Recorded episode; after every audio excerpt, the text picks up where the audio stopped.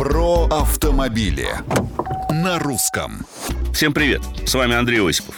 Помните, пару лет назад столичная мэрия взялась за борьбу с так называемым информационным шумом. Сама это понятие придумала, определив им излишнее обилие дорожных знаков на проезжей части и решив уменьшить их размер, ну, чтобы не слишком бросались в глаза, в том числе водителям, кстати. Как и следовало ожидать, с таким подходом не согласились в ГИБДД. И те же пару лет назад выиграли суд у столичного центра организации дорожного движения, оштрафовав ЦОДД на полмиллиона рублей.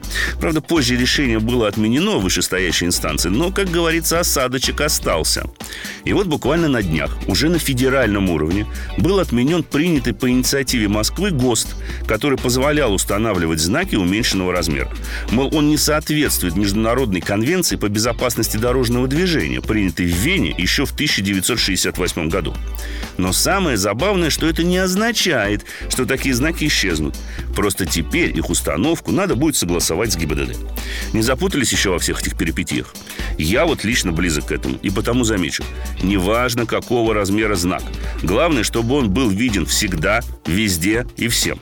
Ну и установлен там действительно необходим. Тогда, глядишь, и шума информационного станет поменьше, и деньги налогоплательщиков за замену знаков не надо будет тратить. А что думаете вы? Пишите в соцсети Русского радио. С вами был Осипов про автомобили на русском.